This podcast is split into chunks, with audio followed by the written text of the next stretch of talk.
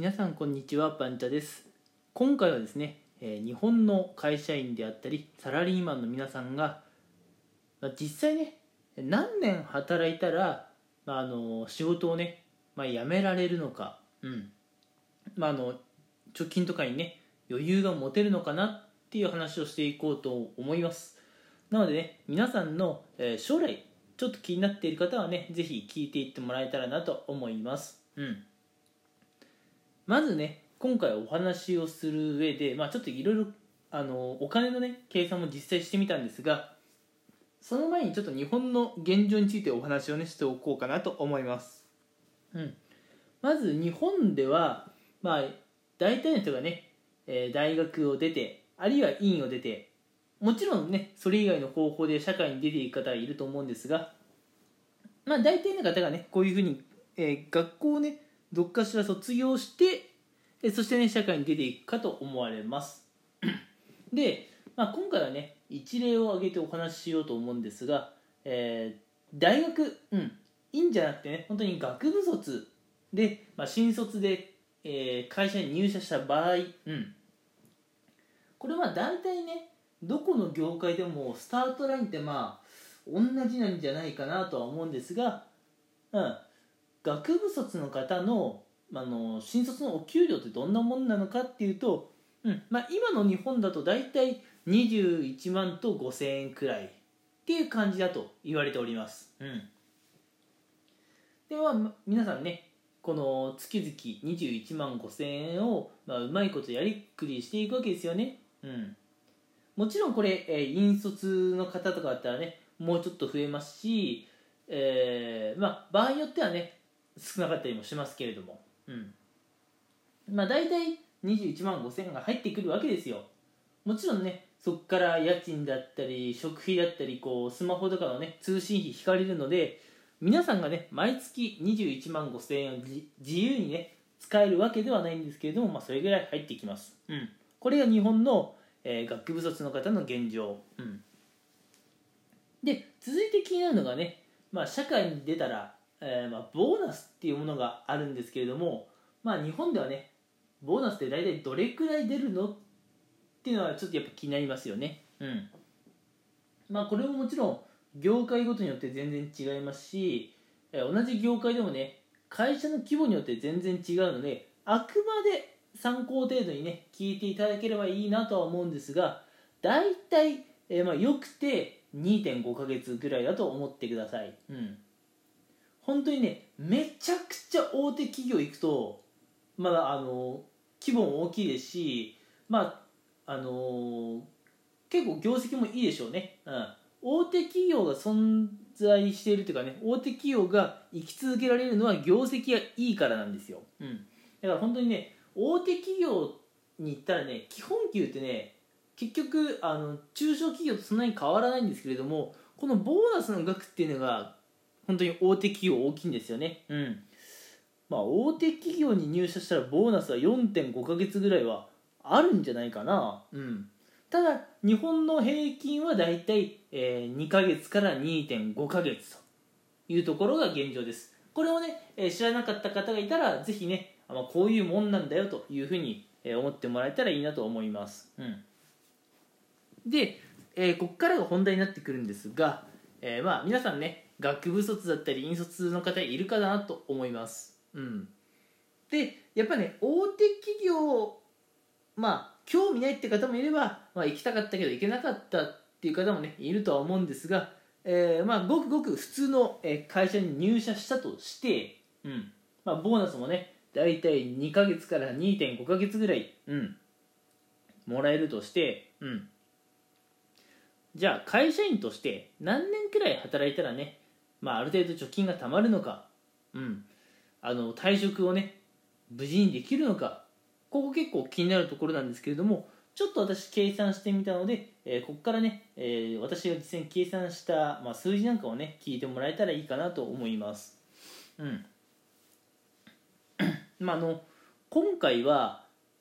あの本当にねあくまで一例なんですけれども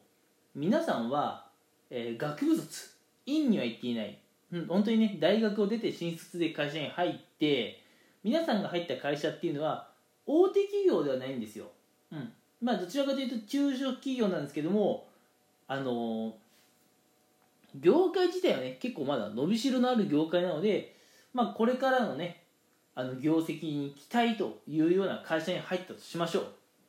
イメージ湧きますか？うん。皆さんはあの学部卒で新卒入社。うん。そんなに大きい会社じゃないんだけれどもあのまあ伸びしろのある業界会社なのでこれからのねお給料はまあ期待できるかなという段階です。さてさて、まあ、そんな皆さんがあとね何年働いたらえまあいいのかなって話なんですけれども、まあ、今の条件に当てはまる生活を30年続けたとしましょう。30年続けたとしたらね、うん。まあ、まず基本給はね、まあ、あの大体こう毎年毎年ねちょっとずつ増えていくんじゃないかなと思います。というのもねさっき言ったんですけども会社自体はそんなに大きな会社じゃないんだけどね。うん。業界が今伸びしろのある業界なので、うん。まあ、伸びしろのある業界に身を置いておくと、まあ、基本給がね毎年見直されてちょっとずつ上がっていくっていうのはまあよくある話かなと思います、うん、ちなみに日本の会社でね基本給が上がるとき、うん。まあ、これ大体どれくらい上がるかって言われると大体3%くらい上がるって言われてます。少なって思うかもしれないですけどこれがまあ日本の現状です、うん、なんでこっから先もねあの昇給するときは、えー、前年度より3%基本給が上がるっていう話をしていきますね、うん、で皆さんは、えー、基本給21万5000円から始まって、うん、ボーナスがね3ヶ月もらえる会社にいたとしましょう、うん、でほぼ毎年昇給があって、まあ、昇給はね大体3%ぐらいお金が増えていくと、うん、そうした場合仮に、まあ、じゃあ30年くらい働いたとしましょう。皆さんが20前半でその会社に入ったら50前半まで、うん、働き続けたら、まあ、どれくらいの貯金になるの？貯金っていうかあの収入になるの？って話なんですけれどもこれね実はあの意外に少ないですよ。意外に少ないです。20前半でまあ、伸びしろのある業界とか会社に入って、うん。まあ、21万5000円の基本給スタート。ボーナスが3ヶ月。3%ずつ昇給していくとしたら50前半くらいで大体まあ基本給だけで1億と2200万くらい。ボーナスが、えーまあ、3000万くらい。なんで1億5000万くらいですかね。うん50前半で。あの得られる計算になるかなと思います。1億5000って聞くとめっちゃ大金持ちじゃんって思うかもしれませんがもう一回言っておきますね。1億5000の中から皆さん毎月毎月あの食費とか家賃とか引いてるんでね、うん、30年働いたからといって皆さん手元に1億5000万あるわけじゃないですからね。うん。で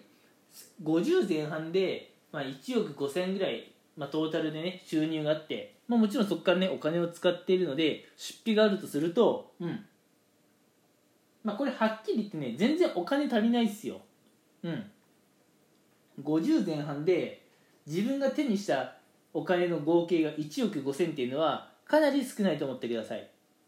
ちなみにえ日本のね障害年ん？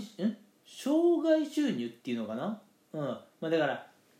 働き始めてから本当に死ぬまでどれくらい収入を得てるかっていうと大体平均で2億3000くらいだと思ってください。あのこれもね、まあ、ちょっとネットで拾った情報なのでどれくらい信憑性あるか若干微妙ですけども大体2億3000くらい。うん。で皆さんが60前半だから今でいう定年ぐらいまでね働き続けたとしたら基本給だけで大体1億9000くらい。ボーナスがえー、どれくらいなのかな？ボーナスが、まあ、大体5000万くらいですかね、うん、なのでまあ皆さんが60前半まで働き続けて大体本当に2億5000ぐらい手に入れられるかなという計算です。ただこれって、伸びしろ伸びしろのある業界にね入ったらっていう話でもありますしボーナスがねあのー、3ヶ月分出たらっていう話でもありますし毎年ね3%ずつ必ずね基本給が上がっていくって話です。実際日本っていうのはねそんなに甘い国じゃないんでね皆さんが生涯的にね、えー、2億5000あの、累計で稼げるかって言われるとそれはかなり難しい話です。うん。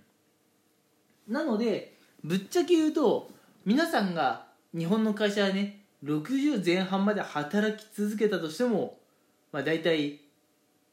え障害収入が2億5000くらい。で貯金は多分ほとんど残らないんでかなり苦しいですね。うん。60前半まで身を粉にして働いてもあの正直あの老後のお金はあまりないです。うん。しかも残念なことに60の半ばを超えていくとねだから65以降ぐらいですか？うん。あの昇給はまずないです。むしろどんどんお金減っていきます。だってお荷物だもんぶっちゃけ。うん。なのでね、え皆さんはもしね将来、えー、収入とかね貯金で不安だというのであれば会社だけのね収入には頼らない方がいいっていうのはぜひぜひぜひぜひ覚えておいてほしいなと思います、うん、会社の収入だけにね頼ってしまうとあのー、もうね年老いてから後悔しますんでね、うん、そうならないように早め早めにね、えー、会社以外のところからも収入を得られるようにする、うん、収入源を複数作るというねまさに、えー、今の時代らしい働き方をね、え、目指してもらえればと思います。それではね今回長くなってしまったんですが、えここまでにしたいと思います。え最後まで、え私のお話にお付き合いいただき皆さんありがとうございました。